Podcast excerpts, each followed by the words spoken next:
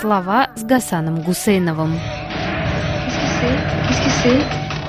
What does it mean? И что все это значит? Говорят, теории заговора рождаются в головах у людей, которые вплотную подошли к безумию и даже уже занесли ногу над порогом в последней попытке рационально объяснить предательски рифмующиеся события. Некоторым удается довольно долго защищаться теорией заговора от разоблачения. Но что если заговор публично объявлен? Как тут не перестать прятаться, чтобы прямо сказать безумному веку умную аналитику? Нас будут спрашивать потомки, а как же все-таки рифмовались события 2021 года? Поговорим о борьбе мужского государства за свое сомнительное достоинство. Смешно сказать, но точку в списке рифм поставил для меня невиннейший президент Украины Владимир Зеленский, назвавший свои переговоры с президентом Соединенных Штатов Америки Джозефом Байденом 1 сентября 2021 года нормальным мужским разговором.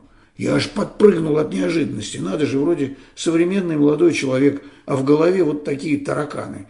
Если мужской, то как он может быть нормальным? Если нормальный, ну как, черт побери, он может быть мужским? Если бы это сказали российские деятели, Шойгу, Лавров или Путин, я бы не удивился. Российская Федерация управляется действительно мужчинами, управляется, по-моему, ну ладно, не будем задерживаться на очевидном. Перейдем от случайной оговорки фальцетом к глубинной рифме. Ведь у нас одновременно в новостное поле попали сразу два мужских государства.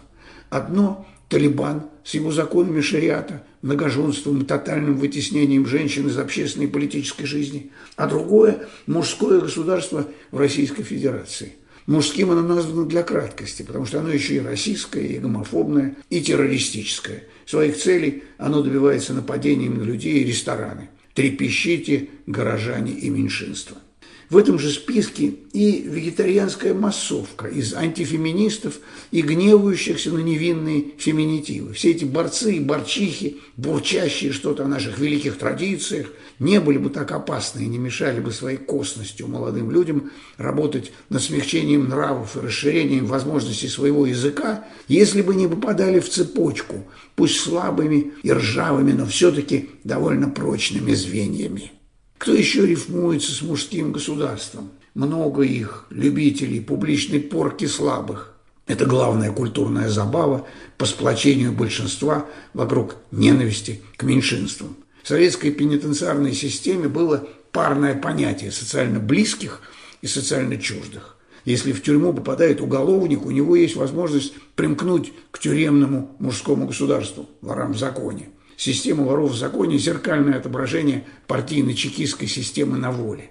В ней вор и убийца социально близкий, а политический заключенный считался социально чуждым. Чутье на своего и чужого сработало и с талибами. Посол в Афганистане не просто так назвал их адекватными мужиками.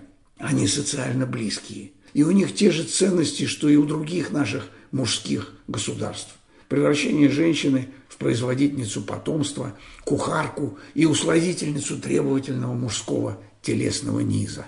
Собственно говоря, идеальный мужчина в мужском государстве – это и есть воплощенный телесный низ, мышца и железа, сокращающиеся без участия головного мозга. Что такое мужчина в мужском государстве? Половой мозг, считающий себя богом.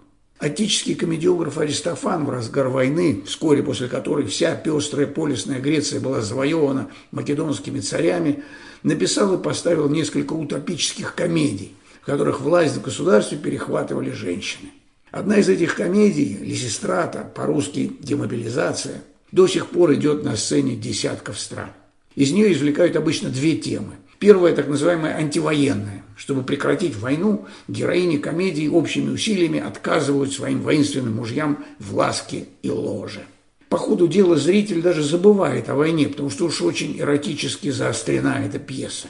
Тут тебе и громадные фаллосы, о которые спотыкаются обезумевшие от похоти мужики, и много чего еще, что кажется смешным во все времена. Эта вторая тема решительно смягчена в переводах на все языки, особенно в странах, где сквернословие и богохульство запрещены, ибо оскорбляют чувства верующих. Вот почему пересказать комедию в современных условиях попросту невозможно. Но подлинно смешное, или серьезно смешное, как называл его Сократ, случается не на сцене, а в голове у человека. Зрителя, современника или приходящего из глубокого будущего. Ведь это ж комедия. Перевернутый мир, мир невозможного. Нельзя себе представить, чтобы женщины поступили так, как предлагают героини Лизистраты. Смешно поэтому не то жалкое состояние, в какое попадает мужское жлобье, все эти воины, их взводные, рвотные, полковники. Смешны потуги женщин изменить хоть что-то в самом ходе вещей. Смешна сама мысль о возможности не воевать, не грабить, не убивать. Главная скрепа – это смертоубийство, на которое мужчины способны больше, чем женщины, просто потому что они физически сильнее избиение, изнасилование, принуждение подростков к многолетнему сожительству со стареющим самцом, требование мириться с другими самками в окружении самца – это та норма сообщества, которую официальные и неофициальные представители мужского государства навязывают всем. Потому что так было всегда. Потому что это наша религиозная традиция. Потому что Бог так велел. Потому что так жили предки наши. Вот и мы будем так жить. Кстати говоря, и геев, и лесбиянок это подавляющее большинство боится, потому что видит, что в собственных недрах ЛГБТ-сообщества, да и среди сочувствующих ему людей, дети воспитываются мягче, человечнее, терпимее, без той марциальной брутальности, которая так нужна мужскому государству. Когда я впервые увидел по-новому воспитанных молодых мужчин, мальчиков без мечей и пистолетов, физически крепких и выносливых, но дружелюбных друг к другу, таких, которых в прежние времена назвали бы слишком женственными, я и вправду подумал, что люди постепенно научились не подчиняться биологии, а преображать ее во что-то почти божественное. Правда, как агностик я не имею ни малейшего понятия, что это.